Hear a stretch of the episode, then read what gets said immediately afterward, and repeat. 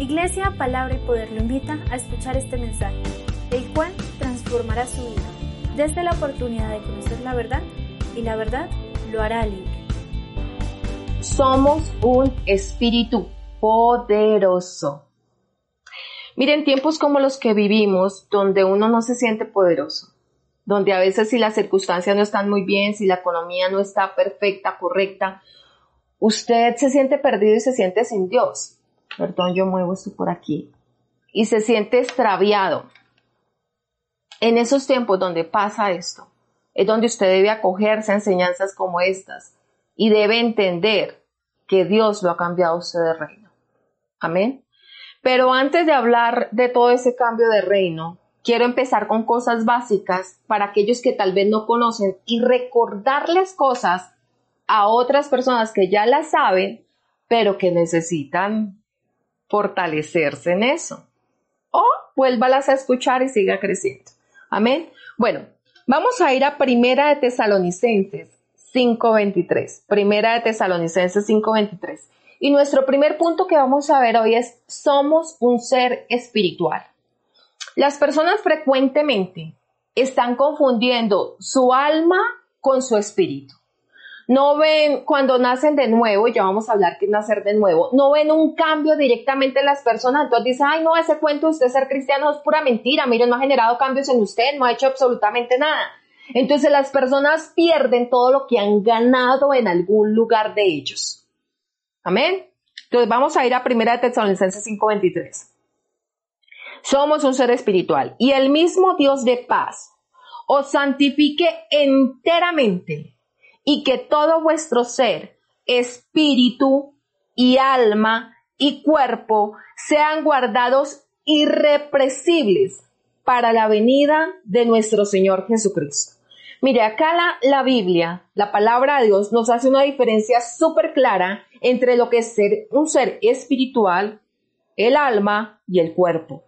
Hay una diferencia clara acá, espíritu, alma y cuerpo. Si no hubiese una diferencia aún entre ser espíritu y lo que es el alma, ¿por qué él haría una cita bíblica como esta? Normalmente la gente mete todo en un costal ¿sí? Y no verifica o no se da cuenta que la persona, primero que todo, es un ser espiritual. Entonces, veamos algo más. ¿Qué es el espíritu en esencia? ¿Qué es cuando nosotros decimos somos un ser espiritual? Usted lo encuentra en Santiago 2.26. Santiago 2.26, vaya allí, de todas formas vamos a estar también proyectándoles eh, las imágenes de las citas bíblicas para que usted la, pueda estar corroborando con nosotros. Santiago 2.26 dice, porque como el cuerpo sin espíritu está muerto, así también la fe sin obras está muerta. No vamos a hablar de las obras de la fe. Vamos a hablar y ver claramente esto en la palabra. Porque como el cuerpo sin espíritu está muerto. ¿Qué sucede? Estábamos diciendo, la Biblia está haciendo una diferencia entre espíritu, alma y cuerpo. Y ahorita acá nos está diciendo algo claro. El cuerpo el cuerpo sin espíritu está muerto. O sea que en esencia, ¿qué es el espíritu? El espíritu es el verdadero usted, donde usted vive eternamente. Nosotros creemos que tenemos un espíritu. Hay gente que no cree que tiene un espíritu, porque este espíritu es eterno. Porque se sabe, el cuerpo sin espíritu está muerto. ¿Qué muere? La carne. Esta carne que en esencia es como, digámoslo así, una casa del espíritu donde usted habita. Pero ¿qué es usted? Usted realmente es un ser espiritual, una persona eterna, un ser eterno. Sabemos que es así porque por eso tuvimos que tener un rescate de parte de Jesucristo para poder pasar nuestra eternidad en un lugar diferente al infierno. Pero aunque usted no vea ese espíritu, está dentro de usted, según lo dice la palabra de Dios. Este cuerpo solamente es una casa que contiene a su espíritu, pero usted no es esta carne. Hay gente que no cree que hay espíritu, como le decía, hay que creer entonces que se acabó la vida y él era carne, quedó bajo la tierra y se acabó ya y murió, pasó, no hubo más después de eso. Pero eso esa gente cree que no necesita a Jesucristo. Cuando usted no sabe ese tipo de cosas, cuando usted desconoce que tiene un espíritu, pues usted necesita a Jesucristo, porque acá en la tierra que lo tiene todo, tiene la comida, tiene el trabajo, tiene lo que necesita. ¿Quién más necesita si no hay nada después de esta tierra? Y sabe una cosa que es lo más triste, que muchos cristianos viven así. pensando que después de esta vida que tiene aquí tan corta, no existe nada más. Entonces, no hacen nada para el reino que viene posteriormente. Amén. Volvamos aquí, porque como el cuerpo sin espíritu está muerto, así también la fe sin obras está muerta. Vamos a ir a 2 de Corintios 5:17 y que usted entienda que algo pasó en alguna parte que menciona esta cita y dónde fue. Ahí le puede ayudar usted a identificar dónde está depositado todo el poder y el cambio que obtuvo el cristiano. Porque a veces nosotros hablamos de poder en la Biblia. Usted tiene todo el poder de Dios. Esto lo digo para el que ya lleva tiempo. Usted tiene todo el poder de Dios. Usted tiene la gloria de Dios. Usted es santo. Usted es justo. Usted es digno. Usted es poderoso. Usted puede hacer las mismas obras que el Señor. Y la persona se ve exteriormente, se mira al espejo, ve todos sus errores, sus defectos, sus pecados, todas las cosas que ha hecho mal y dice, pero yo ni soy poderoso, ni me siento santo, ni me siento justo, ni me siento digno. ¿Dónde está todo eso que dicen? Porque no lo veo. Vamos a ver esta cita bíblica. Segunda de Corintios 5, 17. De modo que, si alguno está en Cristo, nueva criatura es. Las cosas viejas pasaron, he aquí todas son hechas nuevas. Cuando uno lee esta cita bíblica, uno de una vez empieza a ver lo que era antes de Cristo y lo que es ahora. No, si yo ya, ya no tomo, ya no fumo, no, pues ya yo, yo voy a la iglesia, porque antes no a la iglesia, yo soy un poquito más gentilla, digo menos groserías. Y bueno, sí. Pero todavía hay cositas del pasado que le siguen respirando en el hombro, ¿no es cierto? Entonces, ¿por qué el Señor hace una afirmación tan clara y tan fuerte que dice que las cosas viejas pasaron? He aquí todas son hechas nuevas. ¿Dónde pasaron todas esas cosas? ¿Dónde todas las cosas fueran hechas nuevas? Y realmente le voy a decir algo. Yo necesito hacer camino para el lugar donde lo quiero llevar. Por eso necesito hablarle cosas tan básicas como estas. Que usted entienda que es un ser espiritual, pero no cualquier ser espiritual para que después empezamos a hablar o empecemos a hablar de cómo utilizar ese poder que ha sido depositado en su espíritu. Por eso necesito crear camino con esto. Entonces, ¿dónde pasó eso de que somos una nueva creación o una nueva criatura y que todo pasó y aquí todo fue hecho nuevo? Acabamos de darnos cuenta que Tesalonicenses nos dice que existe un espíritu, que hay un alma y que hay un cuerpo. El espíritu, que es de lo que le voy a hablar claramente hoy, es su ser verdadero. Su ser usted. Usted no es alma ni usted es carne, eso lo vamos a ir viendo. Hoy le voy a hablar solo del espíritu, ese ser espiritual. Ese ser espiritual es donde puede pasar esta cita bíblica de modo que si alguno está en Cristo, nueva criatura es. Las cosas viejas pasaron, todo lo que usted cargaba con usted pasó. He aquí, todo ha sido hecho nuevo. ¿Mm? ¿Dónde? En su espíritu. ¿Dónde pasó que todo haya sido hecho nuevo? En ese único lugar donde todo podía ser hecho nuevo. Y ya nos vamos a dar cuenta. Quiero que usted se dé cuenta de esta cita bíblica, Hechos 7:48. Eso es lo que, lo que le estoy diciendo es para que usted empiece a, hacer, a, contestarse ciertas preguntas que tal vez tenía en su cabeza. ¿Cómo así que Dios dice que soy santo? ¿Cómo así que Dios dice que soy poderoso? Su palabra lo dice. Que soy ungido. No se, no se ha preguntado eso. Él no dice que será ungido. Dice que usted cuando nace de nuevo es ungido. ¿Mm? ¿Qué significa? Tiene la unción del santo. Pero hay momentos en que usted no tiene la unción del santo. Cuando tiene, o no siente, perdón, que no la tenga, no lo siente. Cuando tiene problemas, cuando tiene situaciones matrimoniales, o cuando tiene eh, situaciones con su pareja, sea novio, o cuando tiene situaciones de enemistad con alguien, usted no se siente muy ungido. Pero la Biblia dice que usted siempre es ungido. ¿Dónde? ¿Dónde se ubica eso? ¿Mm? Ahora, la Biblia dice algo impresionante. Y es lo que vamos a leer ahora. Es tan grande y tan poderoso que usted lo entiende, empieza a sentirse mucho más grande de lo que has estado sintiendo. Pero el punto, donde Dios dice todo eso que le acabé de decir, en el único lugar donde las cosas viejas pasaron y aquí todas son hechas nuevas, en su ser espiritual. Recuerde, el cuerpo sin espíritu está muerto. O sea que usted es un ser espiritual. Y algo pasó allí cuando Cristo interceptó su vida, cuando Cristo se puso por la mitad y partió su vida en un antes y en un después. Amén. Vamos a ver esta cita. Hechos 7:48. Hechos 7:48 dice, si bien el Altísimo no habita en templos hechos de manos, como dice el profeta. ¿Qué quiere decir esto? Ahí la cita bíblica continúa y dice que Dios no habita en templos, Él habita en el cielo porque el cielo es su casa. O sea, ¿qué significa? No hay ningún templo hecho de manos donde Dios pueda habitar, no hay un lugar que el hombre pueda hacer con sus propias manos donde el Señor venga con su gloria. No existe un lugar así. No hay forma. En el Antiguo Testamento se hacían lugares, se hizo el templo y no era la morada de Dios permanente. Dios simplemente venía, ponía su gloria, se, manifestaba allí, pero nunca se dijo que ese era el lugar donde Él se quedaba eternamente. Él venía con su gloria, pero se volvía y se levantaba esa gloria. ¿Por qué? Porque no puede habitar en templo hecho de manos. O sea, es una sombra y un tipo de la habitación de Dios.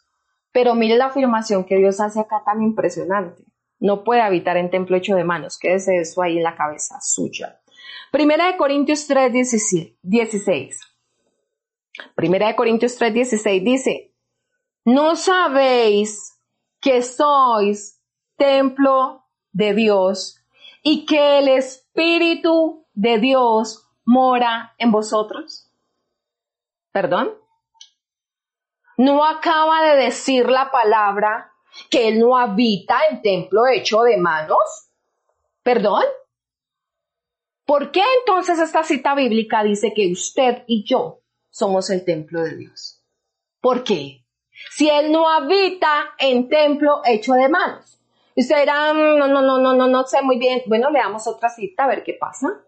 Hebreos 3.6.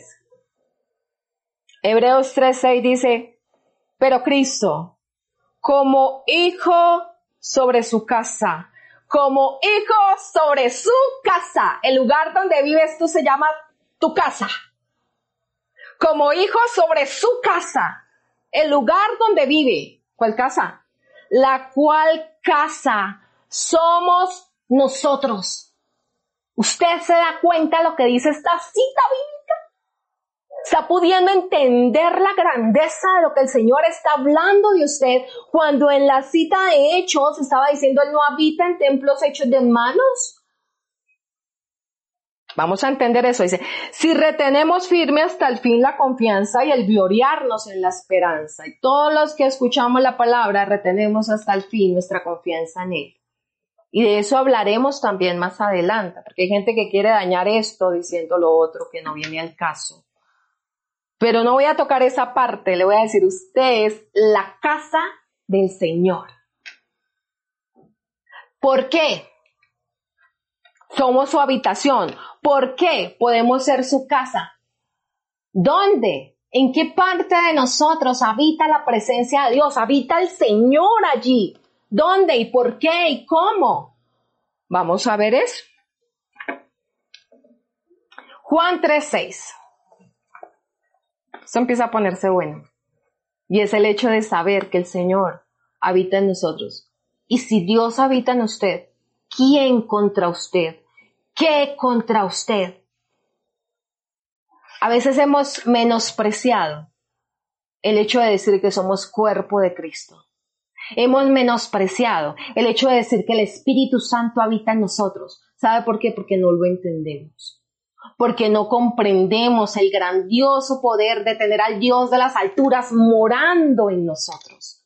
¿Y dónde habita? Volvamos a ese punto. Recuerden su cabeza, no habita en templos hechos de manos porque no lo pueden contener. No pueden contener a Dios. Una casa que alguien haga no puede contener a Dios. Entonces el templo tiene que ser hecho por él mismo. El templo tiene que ser creado en la santidad clara que Él necesita para vivir en ese lugar. El templo no puede ser creado por un ser humano, tiene que ser creado por Él, porque Él solo habita en lugares donde está la santidad suya, donde Él puede contener su santidad. Y si no, el lugar se acabaría. ¿Mm? Entonces, vamos a ir a Juan 3.6. Juan 3.6. Esto, esto es una bomba cuando empezamos a entenderlo. Juan 3:6 dice, lo que es nacido de la carne, carne es. Lo que es nacido de la carne, usted nació de carne, también es carne, ¿sí? ¿Por qué? Porque nació de su mamá, así que es carne, normal, tiene un cuerpo hecho de carne y hueso. Carne es, y lo que es nacido del espíritu, volvemos a saber que somos un ser espiritual, lo que es nacido del espíritu, espíritu es. No te maravilles de que te dije, os es necesario nacer de nuevo. otras palabras que a veces la gente le da muy poco valor. No, todos tienen que nacer de nuevo, tienen que recibir a Jesús y realmente a veces ni siquiera sabemos qué nacer de nuevo. No, nacer de nuevo es creer en Jesús como Señor y Salvador y, y pues ir a la iglesia, pastora. No, pues nacer de nuevo sí es recibir a Jesús como Señor y Salvador y hacer todo lo mejor para portarnos bien y, y sí, vivir juntos en amor. Sí. Pero eso no es la verdad de nacer de nuevo.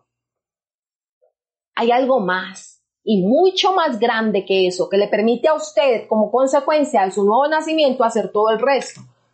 Amén. Miremos esto. No te maravilles de que te dije, os es necesario requieren nacer de nuevo. Para ser el templo del Dios Altísimo y que usted sea la morada de Dios, usted tiene que haber nacido de nuevo. Y veamos aquí. Primera de Pedro 1.3. ¿Cómo se nace de nuevo? Porque uno dice, bueno, tengo que nacer de nuevo, pero ¿y cómo nazco de nuevo? Yo quiero que Dios more en mí, yo quiero que Dios habite en mí, yo quiero que Dios esté en mí. Porque le digo una cosa, nosotros somos el templo del Espíritu Santo y usted cree que Él se vino sin ningún poder a morar en usted. Que se vino así, no, acá llegó el Espíritu Santo, pues no tengo gloria, no tengo poder, pues no, pobrecito de mí que me vine con usted a ver qué hacemos entre usted y yo. El Espíritu Santo nunca se viene a morar en usted sin gloria, nunca se viene a morar en usted sin poder, sin unción. Amén. O sea que el que tiene usted morando en usted es impresionante. Dice acá primera de Pedro 1.3. Bendito el Dios y Padre de nuestro Señor Jesucristo, que según su grande misericordia nos hizo renacer. Renacer significa nacer de nuevo, para una esperanza viva por la resurrección de Jesucristo de los muertos. Usted se acuerda de una enseñanza que yo le di en esta cuarentena, la resurrección, el poder de la resurrección, de hecho era esa enseñanza. Y el poder que tenía, y ese poder, esa resurrección es la que le permite a usted nacer de nuevo. Pero todavía no hemos dicho claramente qué es nacer de nuevo. Hay unos que ya están dando iglesia en casa y dicen, yo ya sé, yo ya sé, pues pastor, a ver, ¿cómo así que va a ser nacer de nuevo? Y los que la están recibiendo también dirán, ay, pues yo ya sé, yo ya sé, genial.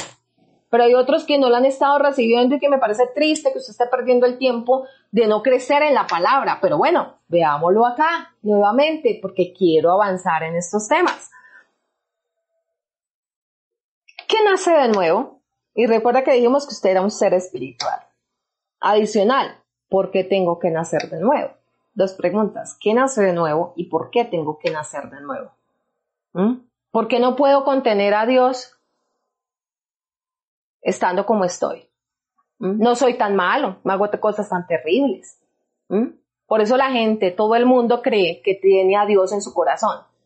¿Sí? Que no creen en Cristo y creen que tienen a Dios y hacen a cualquiera Dios y creen que eso está bien, porque no entienden cosas básicas como estas. Bueno, vamos acá. ¿Y por qué tengo que nacer de nuevo? Vamos a ir a Génesis 2.17.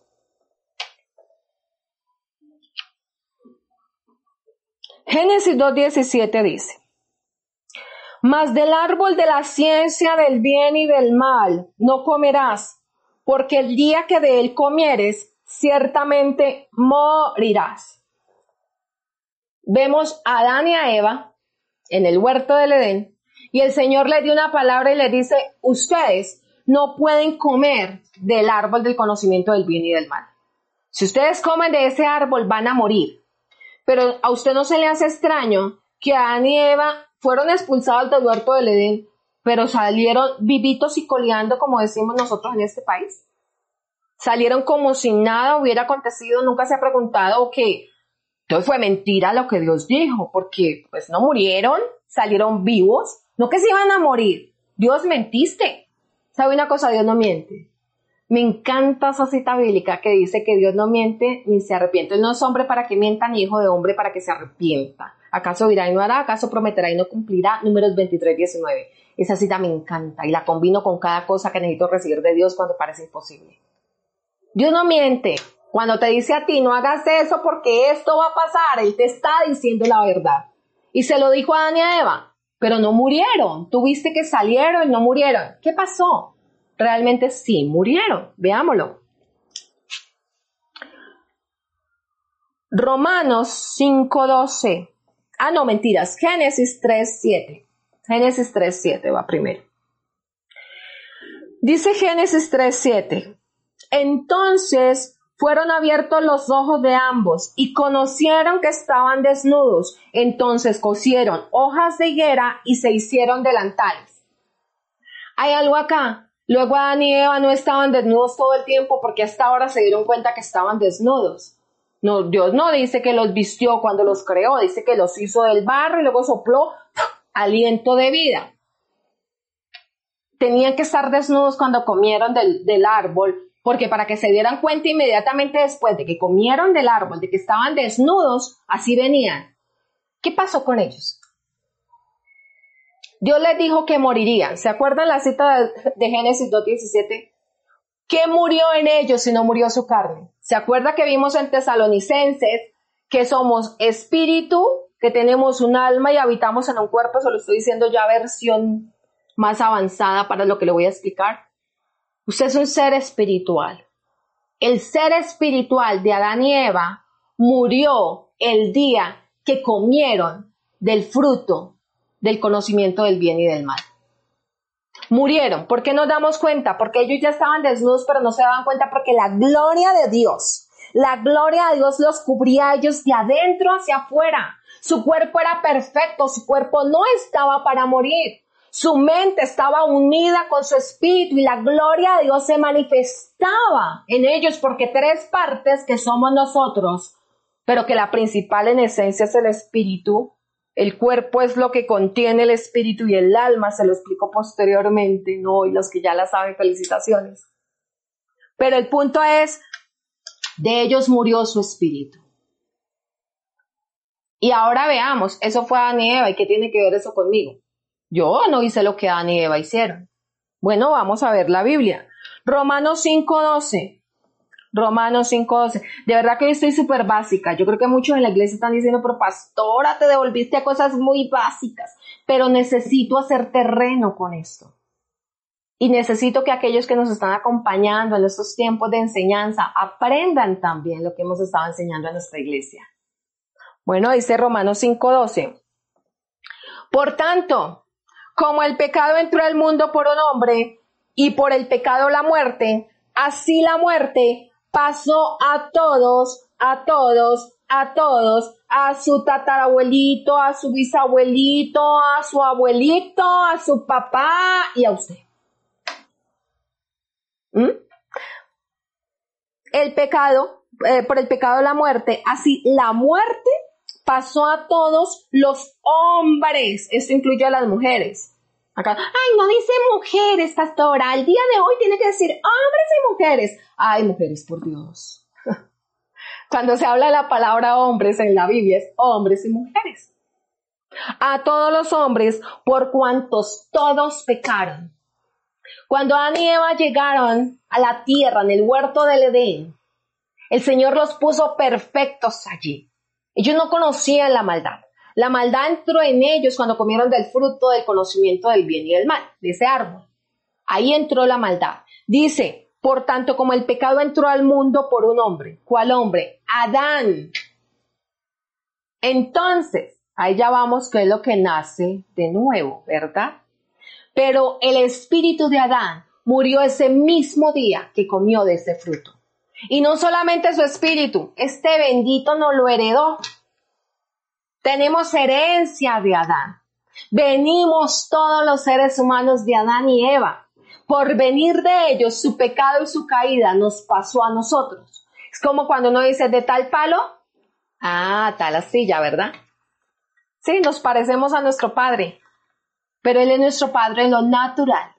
Ahora tenemos un nuevo Padre y nos ha dado una herencia diferente y de eso vamos a estar hablando en estos tiempos. Entonces, debido a que venimos de Adán, heredamos, el mismo espíritu caído. Pero no nos quedamos ahí. ¿Qué pasó en el, en el huerto del Edén? En el huerto del Edén, Dios ya tenía un plan de salvación para usted y para mí. Él nunca lo cogen sin plan para su pueblo y sus hijos. Nosotros le decimos a nuestra gente siempre, oye, planifica el futuro también, ten ahorros, ten ahorros para tus hijos, deja herencia, porque el padre deja herencia a los hijos. Ah, bueno, Dios es el mejor padre del mundo y del universo y de lo que haya. No existe mejor padre que él.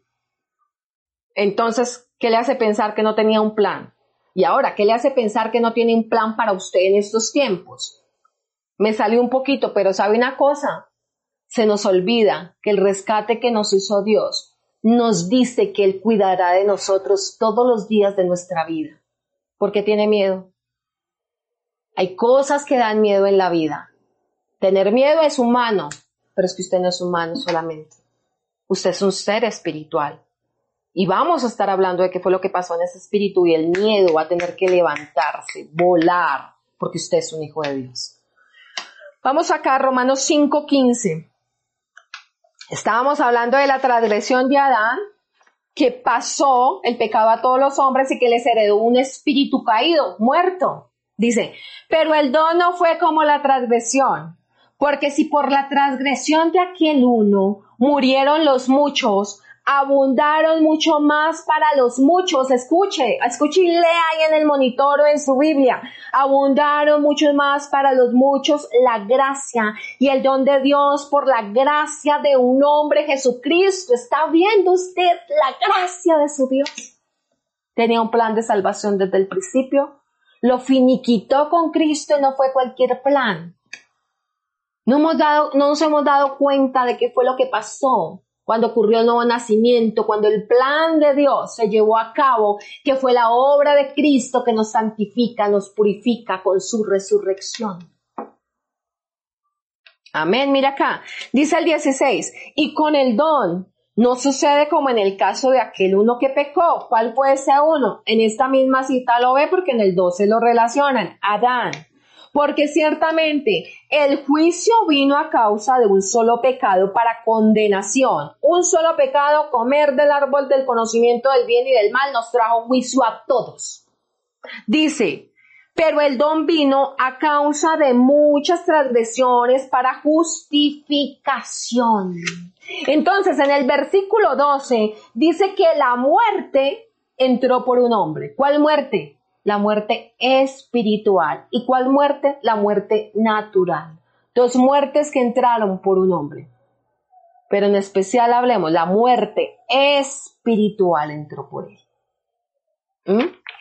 Entonces, dice acá, y como el don no sucede en el caso de aquel uno que pecó, porque ciertamente el juicio vino a causa de un solo pecado para condenación, pero el don vino a causa de muchas transgresiones para justificación. ¿Mm?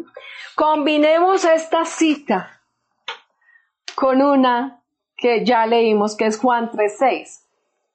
Juan 3.6, lo que es nacido de la carne, carne es. Lo que es nacido del espíritu, espíritu es. No te maravilles que te dije, os es necesario nacer de nuevo. Dios no mora en casas que han hecho los hombres pero puede morar y hacer habitación en una casa que ha hecho en ti y es una transformación de tu espíritu. Tenías que nacer de nuevo. Tenía que meterte, introducirte un espíritu nuevo. Tenía que sacar el espíritu muerto que le heredamos a Adán y poner un espíritu que viene de él, que hace parte de Cristo. Por eso nos llamamos el cuerpo de Cristo. Y hay muchísimo que estudiar. Pero él tenía que sacarte ese espíritu, porque si no ponía un espíritu creado por él que pudiera contener su santidad, no podría estar en ti. Y al estar en ti, que tú lo contengas a él, eso es lo que te hace victorioso en cada área de tu vida. Amén. Esto necesitamos estudiarlo, analizarlo, porque es demasiado grande en la cabeza. Entonces, como no lo entendemos, simplemente lo menguamos y vivimos en miedo y en temores, somos nacidos de nuevo, contenemos el poder y la gloria de Dios, como no la sentimos exteriormente porque creemos que todo el tiempo nos tenemos que mover es en esta carne, esta carne nunca se podrá comunicar con Dios. Y lo vamos a ver en las enseñanzas que tenemos. Nunca. Nunca puedes contener el poder de Dios en esta carne, pero hay un lugar donde se está contenido. Cuando naces de nuevo, está contenido en tu espíritu. Ese es el lugar donde Él habita. Y eso es lo que nace de nuevo en ti, que es nuevo nacimiento. Nuevo nacimiento es que viene Cristo, cambia, quita. De hecho, esa obra la hace el Espíritu Santo. Por lo que Cristo hizo en la cruz del Calvario, el Espíritu Santo quita ese espíritu y te pone uno nuevo que nunca existió. No es que simplemente te limpió el espíritu viejo que tenías, eso no existe, la reparación espiritual no existe. Existe el nuevo nacimiento, quita un espíritu y pone uno totalmente nuevo. Y ya por Dios que vamos a empezar a ver que fue ese nuevo espíritu que te puso. Porque usted cree que el lugar donde habita Dios es impuro. Usted cree que el lugar donde dice Dios que habita es un lugar sin gloria? ¿Usted cree que el lugar donde Dios dice que habita es un lugar sin poder? Ahora, ¿usted cree que un espíritu al que se le llama el cuerpo de Cristo no tiene la unción de Cristo? Hay mucho que ver. Hay mucho que ver. Amén. Ahora, yo no sé si pasará este tema porque me quedo corta en tiempo. bueno, voy a hacer una, una introducción a lo que vamos a empezar a ver. Pero quiero dejar algo claro. Nuevo nacimiento es ser transformado en tu espíritu, que se te quite ese espíritu muerto y te pongan uno nuevo. Amén. Ahora, ¿cómo se hace esa obra redentora? Esa obra redentora se hace en Romanos 10, 9, que no lo tengo acá. Vamos a ir mejor a Primera de Pedro 1, 3.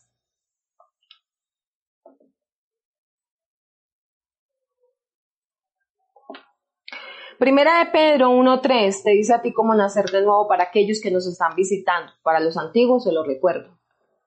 Dice, bendito el Dios y Padre, ya habíamos leído esta cita, bendito el Dios y Padre de nuestro Señor Jesucristo, que según su grande misericordia nos hizo renacer, nacer de nuevo, renacer, o sea, volver a nacer, eso es lo que significa renacer, renacer, volver a nacer, para una esperanza viva, por la resurrección de Jesucristo de los muertos. La resurrección de Cristo le permitió a Jesús presentar su sangre ante el Dios Altísimo diciendo, aquí esta sangre paga los pecados de ellos. Es otro tema impresionante, el poder de la sangre de Cristo.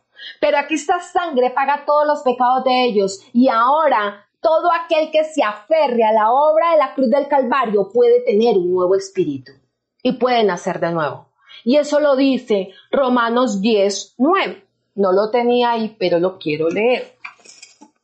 No los quiero dejar sin saber cómo se nace de nuevo. Romanos. Ay, caramba.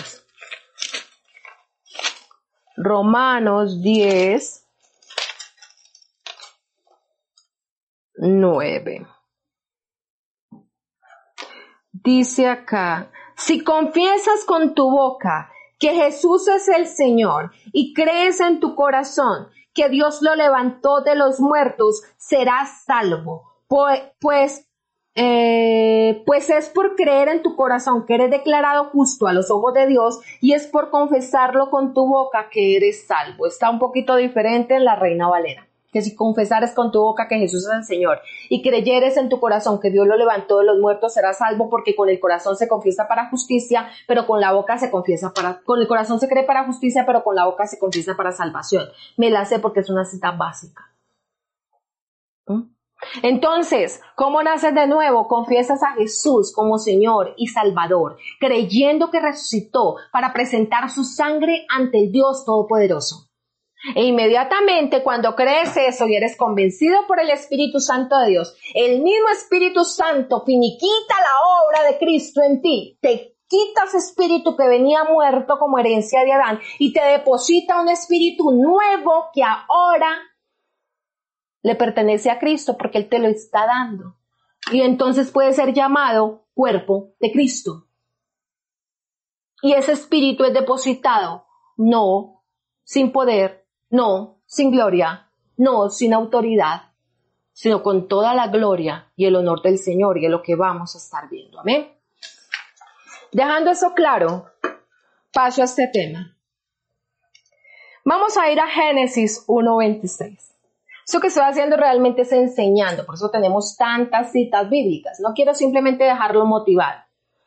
Quiero hablarle del poder de Dios y cómo usarlo. ¿Cómo podemos ver la gloria del Señor manifestándose sobre nosotros? ¿Cómo podemos empezar a sacar todo eso que Dios ha depositado? Amén.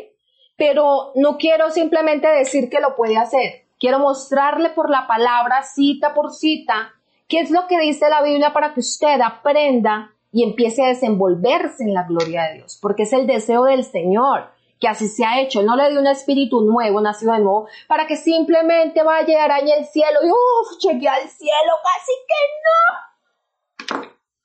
No, Dios se lo dio para que usted haga maravillas aquí en su nombre, para que usted trabaje para Él en su nombre en este lugar. Amén. Génesis 1.26. Entonces Dios dijo, hagamos el hombre a nuestra imagen, imagen es santidad ¿sí? Desde, el original lo que significa es santidad. Hagamos al hombre, cuando Dios hizo al hombre Adán, lo hizo a imagen, a su santidad, igualito de santo como él era. Conforme a nuestra semejanza. Semejanza significa autoridad. ¿Qué significa eso? Que cuando Adán y Eva nacieron, tenían santidad como Dios y tenían autoridad sobre lo que Dios le había dado como Dios la tenía. Amén. Eso dice la Biblia. Conforme a nuestra semejanza. Y señoré en los peces del mar, en las aves de los cielos. Ahí era donde estaba la autoridad de Adán. No, no se confunda que la autoridad estaba en el cielo donde habita Dios. No, era acá en la tierra. Él se la dio al hombre. Dice, en los peces del mar, en las aves de los cielos, en las bestias, en toda la tierra y en todo animal que se arrastra sobre la tierra. Cuando Adán y Eva fueron creados, eran santos, justos, puros. Las tres partes que se relacionan en Tesalonicenses. Su espíritu, que es su ser real. Su alma, que hablaremos de ella. Aunque ya los antiguos lo saben y los nuevos pues dirán, tiene que ver algo con la cabeza el alma queda pues en la cabeza porque ya cada ratico le toca la cabeza. Sí, tiene que ver con eso. Su alma y su cuerpo. Esas tres partes en ellos estaban santas, puras, conectaditas. Por eso la gloria de Dios los podía cubrir de adentro hacia afuera. Pero ¿qué seguimos viendo? Dice, en las, en las bestias, en toda la tierra, en todo animal que se arrastra sobre la tierra. Vamos a ir a primera de Juan 4.17 y veamos algo aquí. Y con esta cita terminamos. Primera de Juan 4, 17. No terminamos con este tema, terminamos el día de hoy. Acá hay mucha tela que cortar. Así que la en el próximo encuentro que, que, el miércoles va a ser con el pastor, el domingo es conmigo, los espero acá. Y los esperamos el miércoles para que crezcan en la palabra de Dios. Primera de Juan 4, 17 dice, en esto se ha perfeccionado el amor en nosotros, para que tengamos confianza en el día del juicio. Pues como Él es, así somos nosotros en este mundo. Esta cita es bien pesada para muchas personas. Así como nosotros, como Él somos nosotros en este mundo. Si usted se mira físicamente, eh, tú no te comportas todo el tiempo como Jesús. Tú no estás haciendo las cosas tan bien como Jesús. Tú no te sientes con tanto poder como Jesús. Tú no te sientes tan santo como Jesús. ¿Y por qué dice acá que así como Él es, somos nosotros en este mundo? Ah, ya la van teniendo, ¿verdad?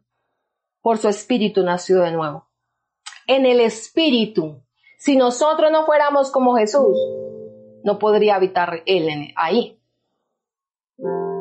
Y habita ahí realmente es porque estamos unidos a Él, a Cristo.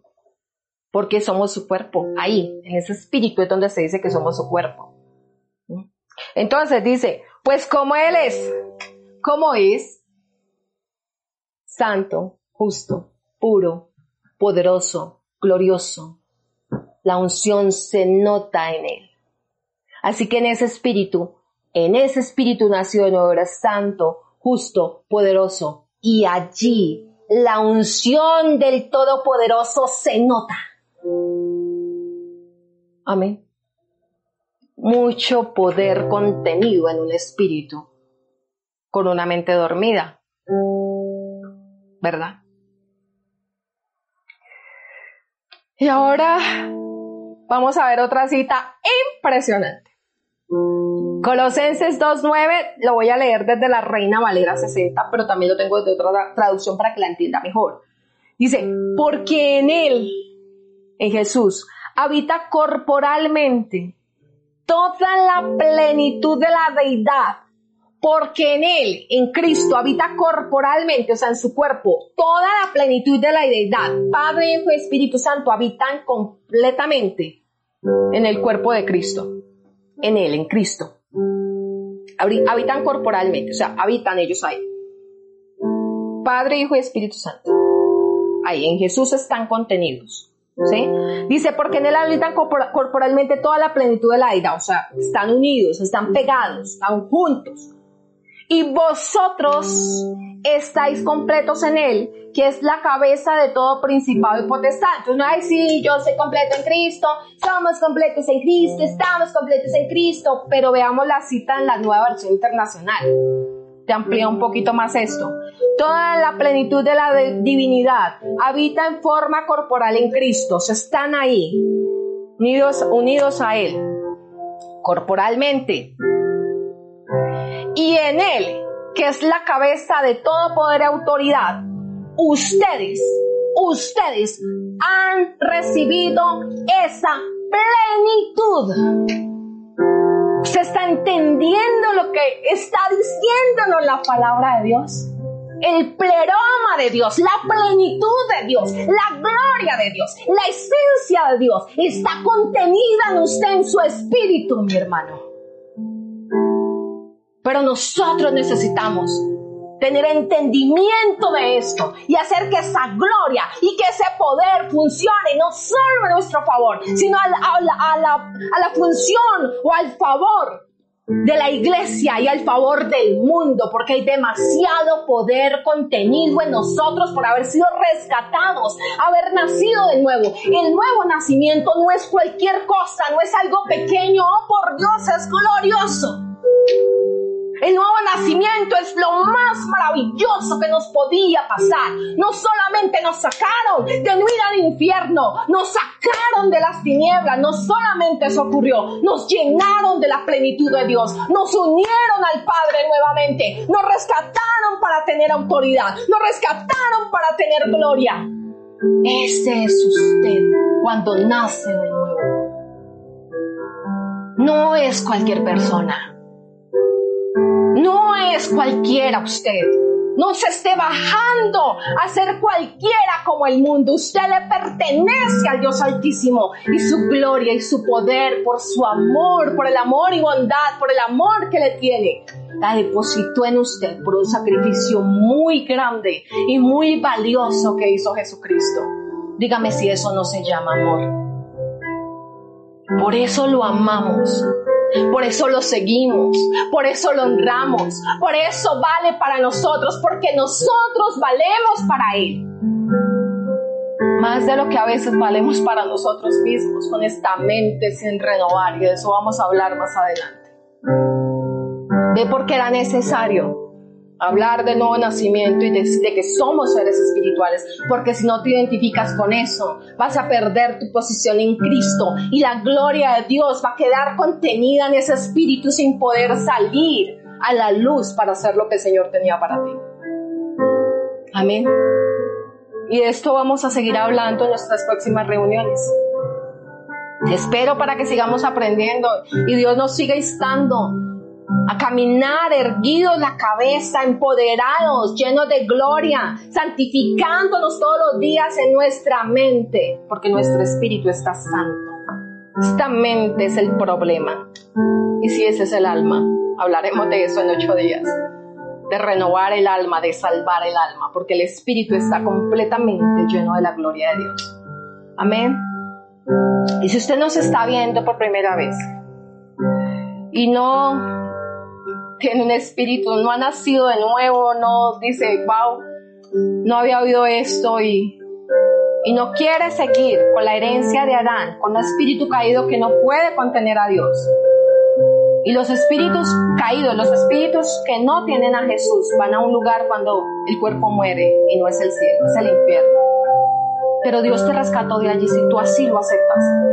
Así que el día de hoy para aquellas personas, hombres, mujeres y niños, que me están escuchando y me están viendo, si usted quiere recibir a Jesús como Señor y Salvador y que el Espíritu haga esa transformación en su espíritu y le dé nuevo nacimiento, haga de corazón esta oración conmigo el día de hoy. Déjese convencer por el Espíritu Santo. Y dígale, Señor, sí me rindo a ti, me rindo a tus pies porque te necesito. Quiero tu gloria sobre mí.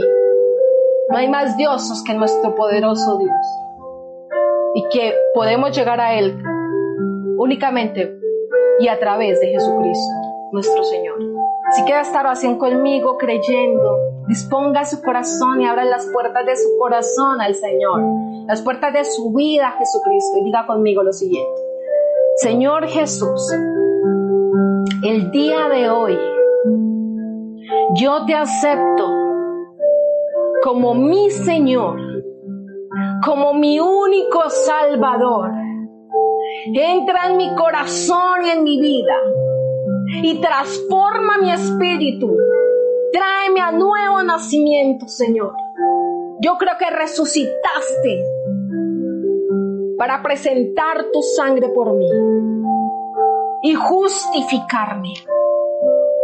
Te doy gracias, Dios. Muchas gracias, Señor Jesús. Amén y amén. Y si usted hizo esto de corazón, bienvenido al cuerpo de Cristo. Bienvenido a estar unido con el Todopoderoso. Y queremos saber que eso fue así. Déjenos saber de usted. No importa que no sea de esta nación, de Colombia, porque tenemos gente que vemos que nos están escuchando de otros lugares. Conéctese con nosotros y tal vez busquemos un lugar donde usted pueda congregarse o mientras tanto escucharnos y va creciendo en el conocimiento de Dios. Dios es muy bueno, Dios es maravilloso. Para más mensajes como este, visita nuestra página web www.iglesiapalabraypoder.com. Iglesia Cristiana, Palabra y Poder, transformando vidas.